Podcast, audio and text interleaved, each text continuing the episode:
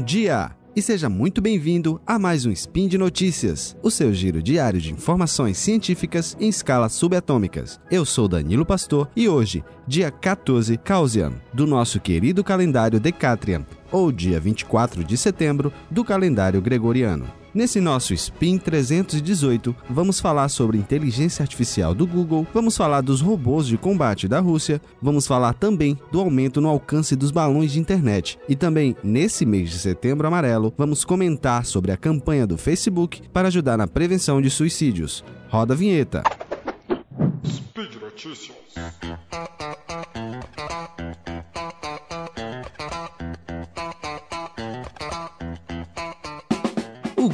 Vem trabalhando a cada dia para melhorar a experiência nas buscas, tentando bloquear conteúdos tóxicos e colocando para longe dos seus resultados dentro do buscador. Por isso, existe uma inteligência artificial que analisa os contextos dos posts, procurando assim palavras ofensivas, palavrões e tudo mais desse tipo. Por um tempo, os autores desse tipo de conteúdo conseguiam enganar o robô de forma até muito fácil, simplesmente colocando palavras e alguns textos com erros ortográficos, colocando de forma proposital uma vírgula ou um ponto no lugar errado e era possível passar direto. Porém, esse robô vem melhorando a cada dia e fica cada vez mais difícil passar por essa proteção. Usando um pouco de inteligência artificial, agora é possível analisar o contexto quase que exato do post e vai reduzindo sua nota a cada palavra encontrada no post. E assim vai ficando cada vez mais difícil de enganar. Porém, ainda é possível de algumas formas que não cabe aqui falar, enganar o robô do Google dessa forma. Seja como for, identificar o problema não deixa de ser um passo para um sistema de busca perfeito, ou o mais próximo disso possível. Isso indica que estamos cada vez mais próximos de uma internet menos tóxicas. Se isso é bom, eu não sei. As opiniões divergem, né? Enfim, eu acredito que qualquer passo para a melhoria do que temos hoje é válido. Essa próxima notícia nos faz pensar o quanto estamos próximos daqueles filmes de ficção científica e tecnológica que vemos nos cinemas. O fato é que a Kalashnikov, a fabricante russa de armas famosa, anunciou que está desenvolvendo ferramentas militares que mais parece vindo dos filmes de Hollywood. São robôs bípedes que chegam a 4 metros de altura. O protótipo apresentado possui, além de duas pernas, um espaço na cabeça para comportar um piloto nos braços, duas pinças ao invés de armas, pelo menos por enquanto. Mas isso é só uma maquete. Não foram divulgados detalhes como armas que serão usadas ou blindagens. O mais impressionante é vermos que apesar de achar que os filmes de robôs estão muito distantes de nós, ao ver desenvolvimentos como esse, nos fazem perceber que podemos estar cada vez mais próximos daqueles cenários futurísticos, com vários robôs nas ruas controlando a população, algo que para nossos pais ou os nossos avós era impossível. Esse apresentado foi só um protótipo, mas já mostra o que vem por aí.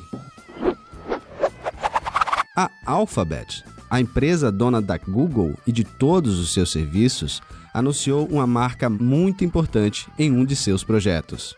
Em um post no Medium, a empresa falou sobre os balões do projeto Loom. O texto diz que foi possível transmitir o filme Academia de Gêmeos por uma rede com sete balões e uma estação em terra, por uma distância de mil quilômetros. Esses balões fizeram a transmissão por meio do 4G LTE. A rede ficou toda posicionada em cima dos estados americanos da Califórnia e Nevada. Vale destacar que esses balões ficam na estratosfera, a mais ou menos 20 quilômetros de altitude. Para quem não sabe, a Alphabet vem testando esses tipos de conexão há algum tempo e, segundo eles, o objetivo do projeto é alcançar pessoas que moram em lugares remotos, que através de apenas uma estação, a conexão pode se espalhar para vários lugares. O projeto tem previsão de lançamento para 2019, mas ainda não se sabe como isso vai proceder. Se eles irão criar uma operadora própria ou apenas alugar o serviço para operadoras locais gerirem. Vamos aguardar.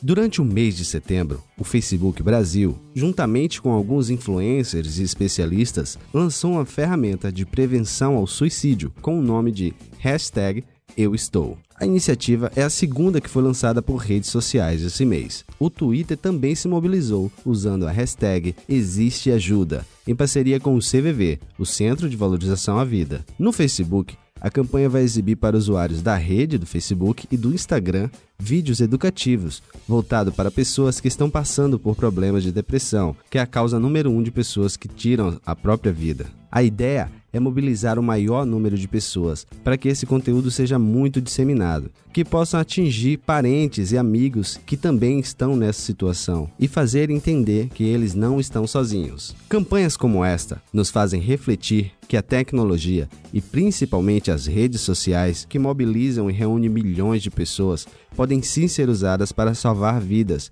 para conscientizar o valor da vida enfim, é muito bom ver esse tipo de campanha rodando pela internet. Nós torcemos para que isso venha dar resultados e não somente agora em setembro, mas que fique ativo o ano todo. Por hoje é só. Lembre-se, deixe seu comentário no post desse episódio no Portal Deviante. Lá tem os links referentes às matérias citadas. É sempre bom receber feedbacks. Esse projeto só é possível graças ao apoio dos nossos queridos patronos que nos ajudam pelo Patreon e pelo Padrim, e agora também pelo PicPay. Eu fico por aqui, um abraço a todos e até o próximo episódio.